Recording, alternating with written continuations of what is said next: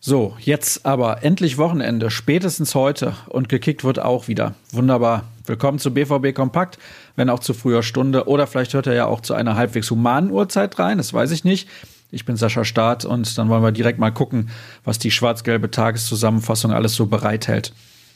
Gestern waren wir ja sehr norwegisch unterwegs. Daran hat sich nicht sonderlich viel geändert, um ehrlich zu sein. Wobei ein bisschen abwechslungsreicher wird es dann doch. Es gab jetzt jedenfalls erste Äußerungen zu Erling Haaland aus Leipzig. Trainer Julian Nagelsmann meinte, er habe sich bemüht, ihm in gutem Englisch seine Idee von Fußball zu erklären und er glaube, dass das Gespräch ganz gut gelaufen sei. Beim BVB mauern sie und wollen wie immer Gerüchte um mögliche Neuzugänge nicht kommentieren. Wir bleiben natürlich am Ball, was die Nummer angeht, ist ja ganz klar. Eine Meldung, die bestimmt viele von euch interessiert, kommt aus England. Der Schatten von Jürgen Klopp in Dortmund ist ja immer noch ziemlich groß, aber alle, die auf eine Rückkehr gehofft haben, müssen sich jetzt mindestens bis 2024 gedulden. Klopp hat nämlich seinen Vertrag beim FC Liverpool heimlich still und leise verlängert.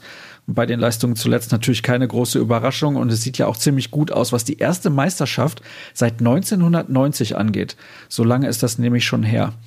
Was war los in der Redaktion? Gestern hat der Kollege Dirk Krampe schon mal einen Blick auf die Partie in Mainz geworfen, denn im defensiven Mittelfeld gehen der Borussia so langsam aber sicher die Spieler aus.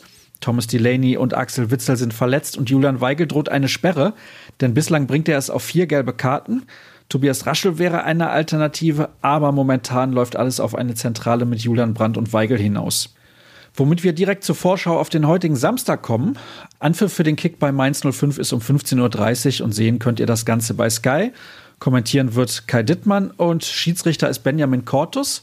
Ab morgens liefern wir Vorberichte, die 09 Fakten zum Spiel und die Fanzone. Ab 15 Uhr startet dann der Live-Ticker.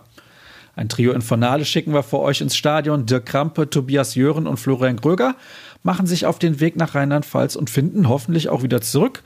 Vor einem Jahr lief das nicht ganz so berauschend. Was dahinter steckt, hört ihr übrigens in unserem wöchentlichen Podcast, falls ihr das noch nicht getan habt. Die Amateure müssen auch ran. Um 14 Uhr geht's los bei den Sportfreunden aus Lotte. Momentan liegt die zweite auf Platz 9, jenseits von Gut und Böse. Ein Sieg im letzten Spiel des Jahres wäre zumindest ein halbwegs versöhnlicher Abschluss. Die U19 und die U17 spielen am Sonntag, mehr dazu dann morgen. Ansonsten der Klassiker zum Abschluss, der Verweis auf ruhrnachrichten.de und auf Twitter. Schneller als dort geht es nirgends. At rnbvb ist dort unser Händel. Meins ist Sascha Start. Damit sind wir dann durch. Danke für eure Zeit. Genießt das Wochenende und heute am Nachmittag das Spiel. Vielleicht da im Stadion oder zusammen mit Freunden.